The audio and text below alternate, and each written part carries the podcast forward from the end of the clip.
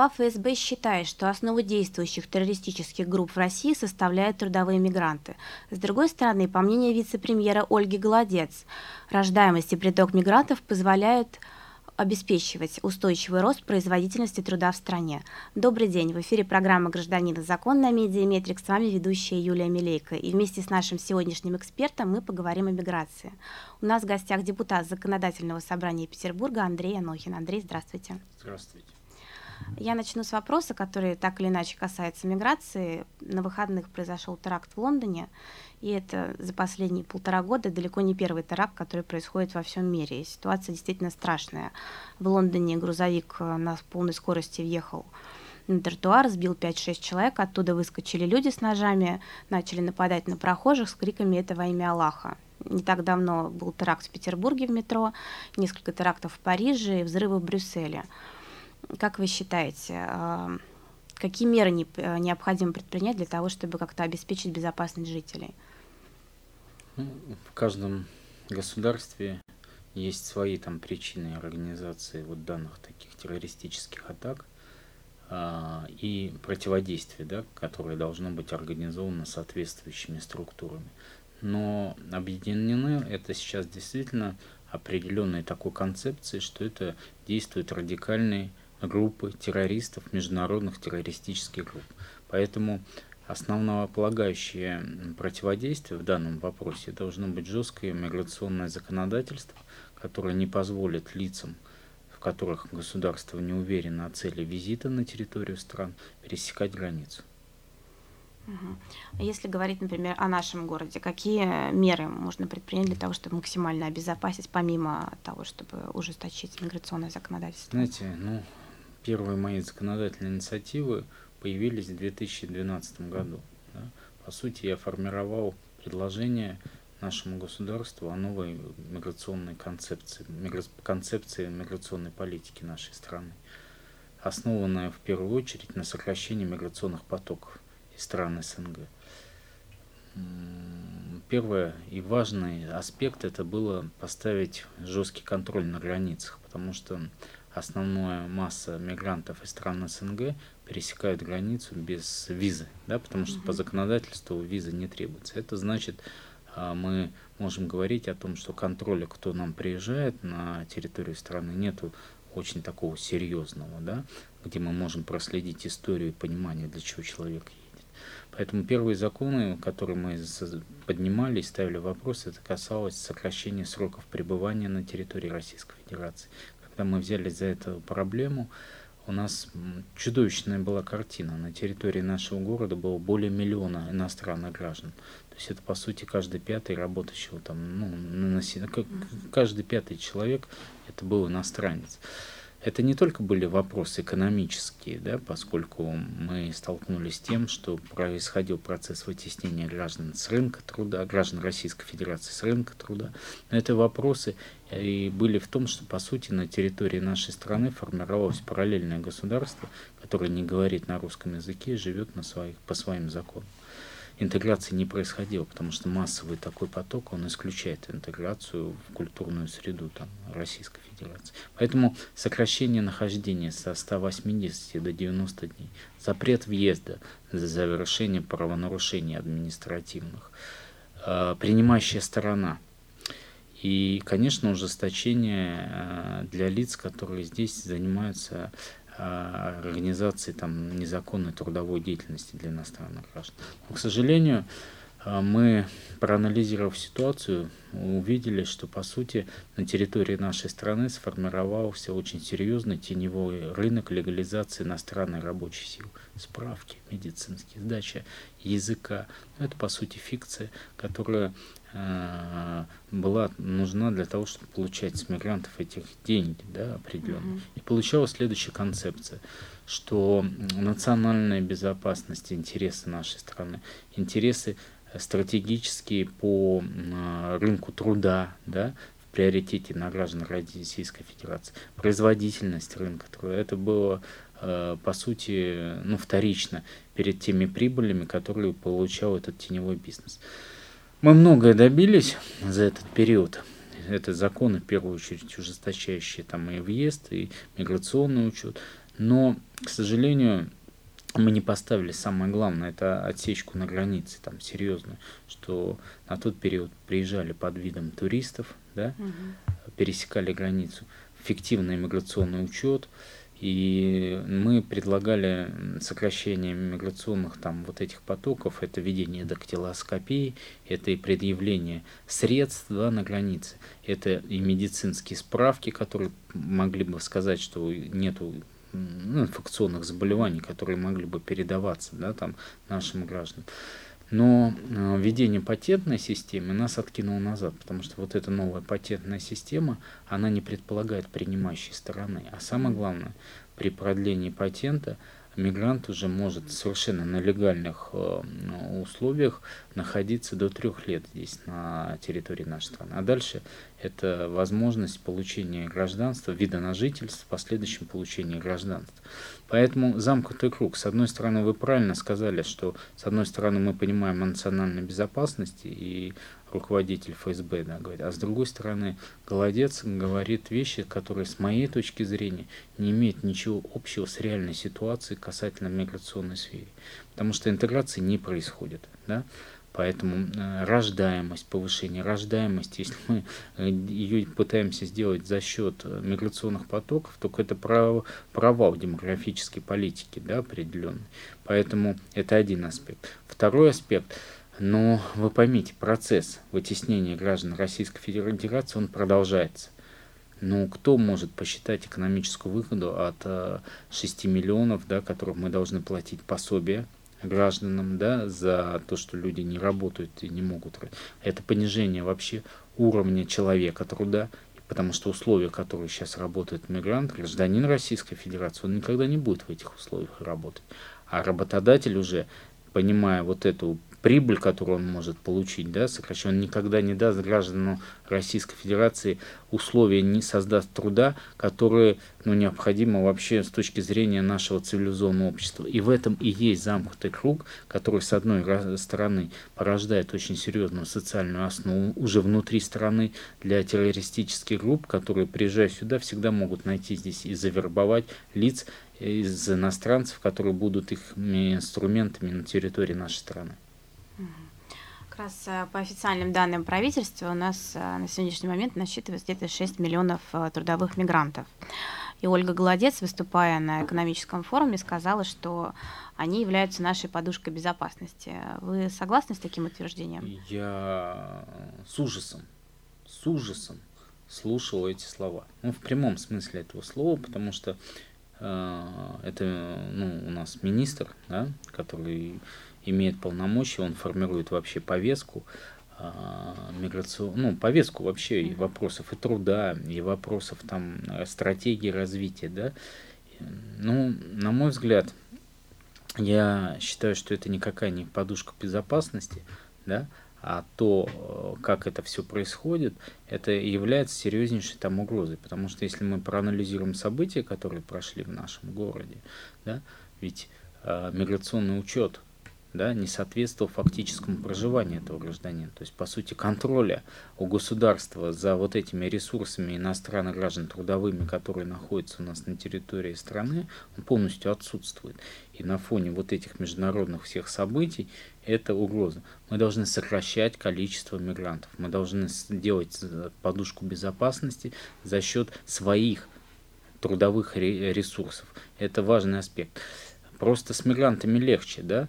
Да, в сложившейся ситуации деградации рынка труда, да, угу. когда работодатель не заинтересован работать с гражданами Российской Федерации. Но с моей точки зрения, реализация там стратегии президента, которая перед нами стоит, он там, предполагает более решительных и серьезных мер, а самое главное осмысление тех проблем, с которыми мы столкнулись. Угу. А, как раз э, с 1 июня профессиональным водителям с иностранными правами запрещено работать в такси, ну и вообще работать по специальности в России. Закон был принят в 2013 году, и у шоферов было время для того, чтобы получить э, наши российские права. Но не все успели это сделать. Была, были новости, что как раз Яндекс Такси, у них там треть водителя не вышли на работу, и люди не могли заказать автомобиль.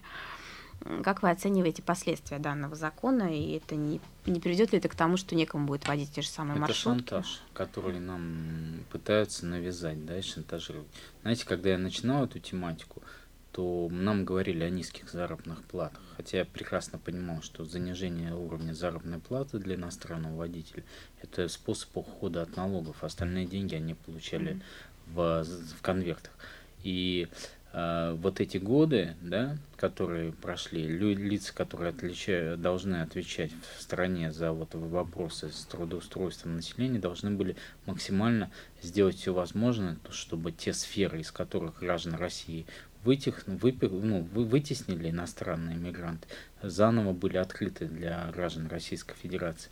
Поэтому, понимаете, в любых таких вопросах государственных, экономических, да, нужна последовательная стратегическая линия. К сожалению, у нас э, линия заключается в стране сейчас тем, что если это есть наполнение бюджета на какие-то вопросы долгосрочные, можно закрыть глаза. Поэтому я считаю, что мы все равно рано или поздно должны пройти через такой отрезвляющий период, да, когда мы должны отказаться от большого количества услуг, которые делают мигранты, и перейти э, к этапу, когда граждане России вновь вернутся на те места, которых они сейчас не работают. Ну, если взять, например, те же самые маршрутки, понятно, что мы видим, что большинство маршруточников это люди, которые как раз-таки мигранты. Не будет проблемы с теми же самыми водителями, либо там опять поднимутся цены. Я предлагал закон да, специальный об общественно значимых профессиях, где государство субсидировало и дало доплаты бы, представляло бы жилье в социальный найм с последующим выкупом по тем профессиям и гражданам тех профессий, э, которые социально значимые для Российской Федерации, в том числе и водители, и нянечки в детских садах, и санитары, и медсестры да, в больницах вот, и другой перечень профессий. Ну, закон он не прошел. Государство должно стимулировать приход граждан Российской Федерации непосредственно там к, на эти места. Знаете, э, экономика мировой доказана, что выход из экономического кризиса возможен, если государство создает рабочие места для своих граждан. Да? Для своих, для граждан своей страны. А чудо экономическое, когда у гражданина появляется мотивация к более активному труду по этим профессиям, более время работать на работу, повышение производительности труда. Но вот эти все модели, нормы и акценты должно формировать государство, потому что государство является именно тем звеном, которое определяет стратегию там, дальнейшего развития общества. А, в конце мая э, в СМИ появилась информация о том, что а, в этом году Смольный собирается отказаться от услуг клининговых компаний и уборщиков-мигрантов. Э, губернатор поручил нанимать дворников из близлежащих регионов. Как вы прокомментируете эту новость? Вы слышали об этом? Я э, приветствую эту новость. Да? Я хочу посмотреть, как она будет реализована, потому что мы должны понимать, что дворники в наших э, там дворах Санкт-Петербурга – это иностранные дворники. Это не просто явление, то, что ну, низкий уровень заработной платы, и дворник как бы не хочет гражданин работы, Российской Федерации работать дома. Тут доля глубинный коррупционный момент. Ведь лица, которые там работают, получают очень хорошие деньги. Там доходит это 30, 40, там, и где-то и 50 тысяч рублей. Но у них забирают там заработные платы, карты, и с каждого вот этого дворника, кто нанимает, да, через там районы и все, по тем сведениям, да, которые мне там приходили, собирают деньги. Так вот возьмите, если в рай, там по 5, по 7 тысяч рублей, да, в месяц карточки. Так вот возьмите такой аспект, если 500 дворников у нас работают в крупном районе, умножьте это там на 5 тысяч рублей, то у нас получается 2,5 миллиона. Это большие деньги ежемесячно теневого коррупционного там узла. И поэтому человек, который их получает, он будет все время говорить о том, что граждане Российской Федерации не хотят работать, граждане Российской Федерации не идут на дворники, потому что это его коррупционная схема, которая позволяет, позволяет, подчеркиваю, ему в год зарабатывать до 30 миллионов рублей. Понимаете? Угу. И это район. Если говорить о социокультурной адаптации, ректор э, Российского университета дружбы народов Владимир Филиппов считает, что в вузах необходимо открывать специальные курсы для подготовки мигрантов, где бы их учили э, для того, чтобы сдать русский язык, э, историю, обществознание. Согласны ли вы с таким утверждением, либо в вузах уже и так, вузы и так перегружены, и необходимо, может, создавать специальные центры? Я, я, знаете, что я знаю только одно – что если ты приезжаешь сюда работать и хочешь работать, ты уже должен знать русский язык, да, и хорошо на нем и Ты должен это все обучение пройти у себя на родине. Ведь когда такие делают заявления, это же смотрите в корень. В первую очередь надо понимать, какие бюджеты на переподготовку и на знание языка получают эти вузы, понимаете? И те лица, которые хотят э, это все ну, пропагандировать и проводить. Ведь это же колоссальные деньги, да, под программы всевозможные, программы толерантности, еще что, которые, э, по сути, являются завуалированным коррупционным фактором, да, потому что вы посмотрите, грубо говоря, там, э, по ряду профессий, как, где люди уже работают, и знают ли они вообще закон. Нет, Везде сейчас есть куча фирм, которые пред, предлагают как бы услуги по адаптации и легализации этой иностранной рабочей силы. Еще одно было предложение в рамках адаптации привлечь некоммерческие структуры и э, предпринимателей для того, чтобы они, которые заинтересованы как раз-таки в этой рабочей силе, для того, чтобы они помогали э, и там обеспечивали обучение. Что вы думаете об этой инициативе? Ну, принимающая сторона, она, конечно, важна. Потому что у нас сейчас получается так, собирает мигрант последние деньги на приезд сюда, приезжает, да? Чтобы уехать назад, ему нужно здесь заработать, купить патент, да, этих денег нет. Он попадает сразу в рабство к своим землякам, которые mm-hmm. предлагают эти деньги, оформляют все ему услуги, и дальше он начинает как бы отрабатывать. Естественно, это демпинг уровня заработной платы. Естественно, там он будет жить не как должен жить вообще человек в цивилизованном обществе, да, угу. естественно, это антисанитария и все эти вопросы. Но если какому-то производству нужны там мигранты, и он сам обеспечит им места, сам будет набирать уже там, за границей, как бы людей, которые как бы ему нужны, и сам следить за их пребыванием, я думаю, что в данной ситуации это возможно. Ведь я допускаю, как бы, что необходимы определенные кадры мигрантов, да, но я бы хотел, чтобы это были высококвалифицированные доктора, чтобы это были там ученые, чтобы это были определенные там лица, которые имеют определенную там пользу, да, и которых там единицы, а не такой массовый приезд, э, который происходит сейчас. Но все-таки по поводу адаптации, вы считаете, что э, люди, которые приезжают в нашу страну, уже должны знать а, и Конечно. русский язык совершенства, и историю, но не факт, что те вузы, которые находятся в их родных странах, могут им обеспечить высокий уровень обучения. Почему не, обеспе... не создать центры там, за границей? Если те государства заинтересованы там, чтобы те люди, которые не могут как бы получить работу, как бы у них приезжали бы в Российскую там федерацию, да, пускай сами там это организуют. Мы должны в первую очередь думать о своих интересах, о интересах нашей страны, интересах наших граждан. А, я еще раз говорю, я считаю, что это большой обман и заблуждение, что Российская Федерация не может справиться от мигрантов. И в суть этого заблуждения, обмана заключается в сверхприбыли, которую получают лица, которые стоят за этими миграционными всеми потоками. Если говорить о Петербурге, насколько сейчас а, остро стоит вопрос а, нелегальных мигрантов? А, много ли их выявляют и депортируют, либо работодатели заинтересованы и предпочитают их легализовать? Вы понимаете, в чем вопрос? Сейчас уже не стоит вопрос нелегальной миграции, потому что легализация иностранной рабочей силы это поставлено на рельсы, это очень хорошо доходный рабочий, ну, доходный бизнес, да, теневой. Поэтому сейчас все сделано, чтобы они легализировались, да. Вот. Вопрос заключается, наверное, сейчас в другом. А, нужно ли нам такое количество мигрантов вообще, легальных, да, а, на территории как бы Российской Федерации? получение цен, получение денег от патента, да, она сопоставима с теми ну, вот экономическими там а, пробелами, да, экономическими там несоответствиями, которые мы платим за то, что это лишаются наши там, граждане Российской Федерации, мы не, не, не получаем отчисления НДФЛ от того, что не работают на этих местах граждане Российской Федерации. Высоки ли риски угрозы национальной безопасности данной? Вот с какой надо стороны подходить. Поэтому я считаю, что, отвечая на вас вопрос, э, э, в Санкт-Петербурге э, сократилось количество иностранных мигрантов, но не за счет того, что у нас выстроенного сейчас определенной миграционной политики, а в, в определенном колебании там рубля, да, угу. это с этой с, с точки зрения.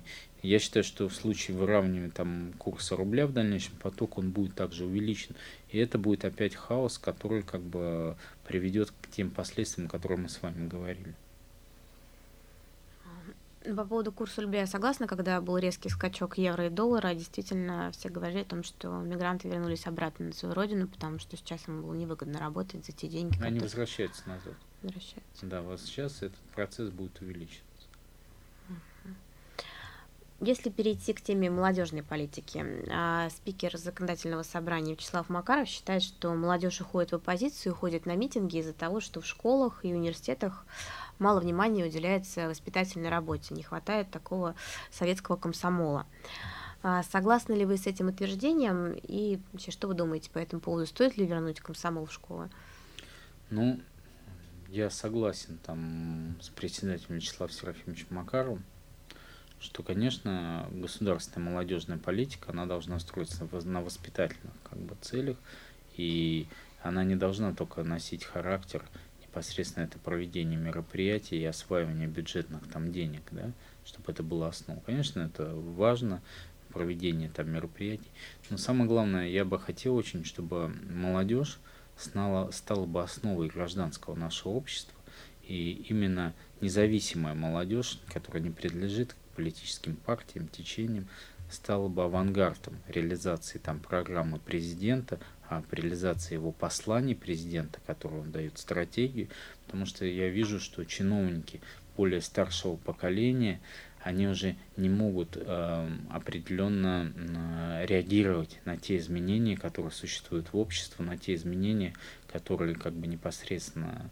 происходят у границ нашей страны. Поэтому молодежь нужно полностью встраивать в эту, эту линию, потому что те проблемы, которыми спекулирует ряд политиков, да, вопросы молодежи, это всего лишь спекуляция, да, а основная проблема это то, что не реализуется программа на местах, как бы президентские полностью указания. И именно вот молодежь должна требовать у чиновников и власти реализации вот этих поставленных задач. Ну, если была бы ваша воля, вы бы согласились вести в школах, университетах там э, воспитание патриотизма, либо какие-то другие предметы для того, чтобы там, ребенок, э, студент мог э, формировать свое мировоззрение? Знаете, ну, для меня это сложный вопрос, потому что, конечно, духовно-нравственное воспитание, оно ну, необходимо, когда интернет вот, очень серьезно там влияет на сознание молодого человека а зачастую интернет это не только положительное, да, там идет, это по сути дети видят всю ту помойку деградации mm-hmm. человеческой, да, и, конечно, какая-то основа по духовно-нравственному воспитанию, она должна быть в школах, да. Касательно там студентов и вузов, я думаю, что все-таки студент уже он сложившийся какой-то определенной гражданской позиции, и касательно студенчества, мне важный аспект такой, это и моя инициатива, это повышение стипендий, да, и чтобы студент мог, получая хорошую стипендию, сосредоточиться бы на получении знаний, а не бегать там между сессией, сдачей сессии преподавателей в поисках работы, понимаете? У нас очень сейчас активно развивается, изменяется там требования к, вообще к образованию в высших учебных заведениях, и мы идем там к высоким стандартам, и мне кажется, вот в этой стратегии нашей вперед положение студента, экономическое положение студента, оно очень важно, потому что иначе теряется всякий смысл в таком развитии. Я как раз э, выступал там не так давно а, Владимир Петров из областного законодательного собрания. Вот он э, считал, что прежде всего, прежде чем вводить там патриотическое воспитание, духовно-нравственное в школах, нужно там тщательно отслеживать преподавателей, которые будут нести эти знания, и чтобы они не только в пределах школы, а также там следили за профилями в социальных сетях, обращали внимание, взаимодействовали плотно с родителями, тогда ну, будет какой-то эффект от такой дисциплины. Эффект от такой дисциплины возможен еще э, исходя из общего состояния в стране, да? Угу. И патриотизм, он свойственен уже генетически каждому человеку. Но очень тяжело этот патриотизм не дать себе умереть, и, да, если мы видим, что там полицейские там с миллиардами, да, и у, у полицейских, которых там занимаются там э, непосредственно там борьбой с наркоманией, находится там героин, получают взятки за продажу наркотиков. Когда чиновники, да, там, которые должны там преследовать стратегию определенную, они получают там большие как бы взятки. Поэтому, понимаете, во всем нужен комплексный вопрос. И самое главное это определенная стратегия, потому что у нас сейчас получается очень все просто.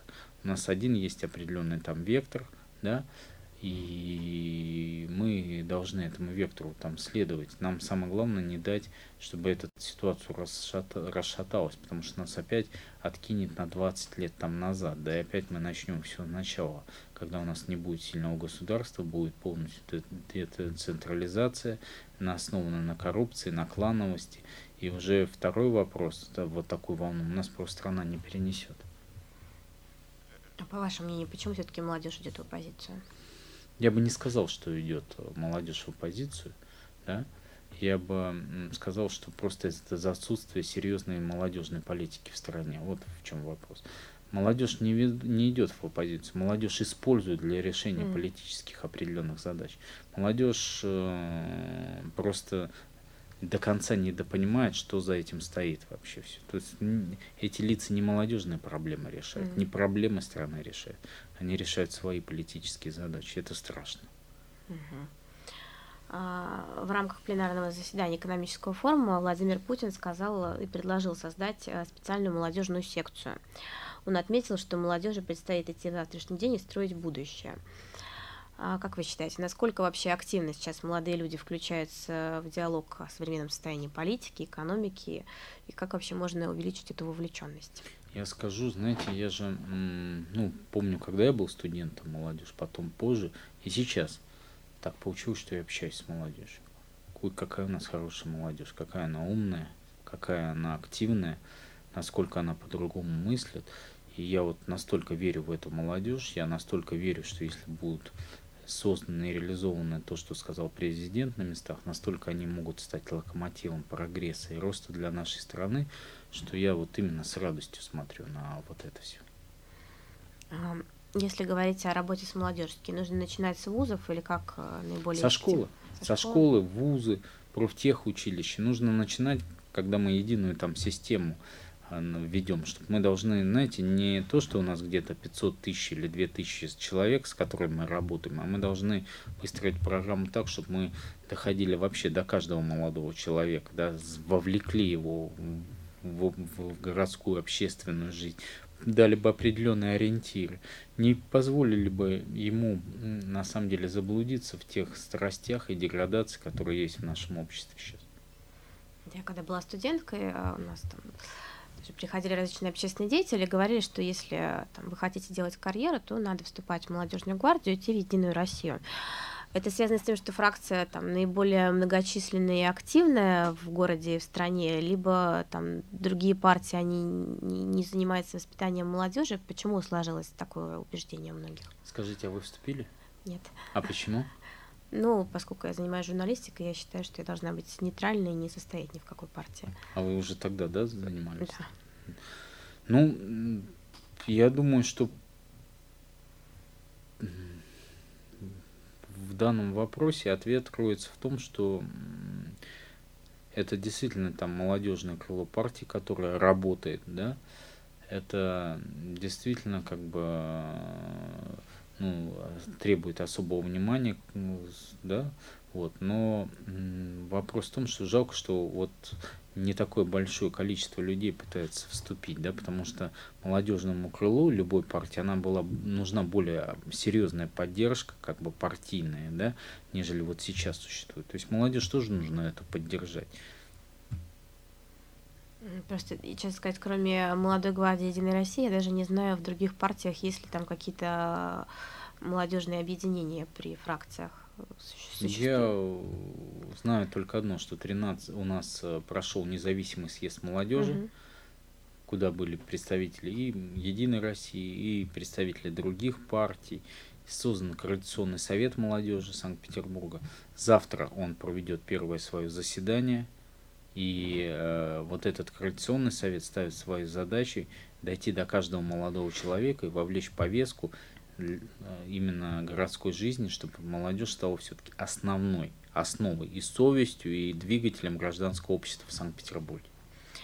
А, завтра, вы сказали, состоится первое да, заседание. Что, что будет обсуждаться на повестке и кто приглашен? Ну, это молодые, надо у молодежи спросить, что они будут обсуждать, да, поскольку у них очень обширная там повестка, она заключается в выработке концепции обновленной молодежной политики, создания программы и свой анализ по тем ситуациям, акциям, которые будут происходить 12 июня, да, и манифест к молодежи они будут готовить.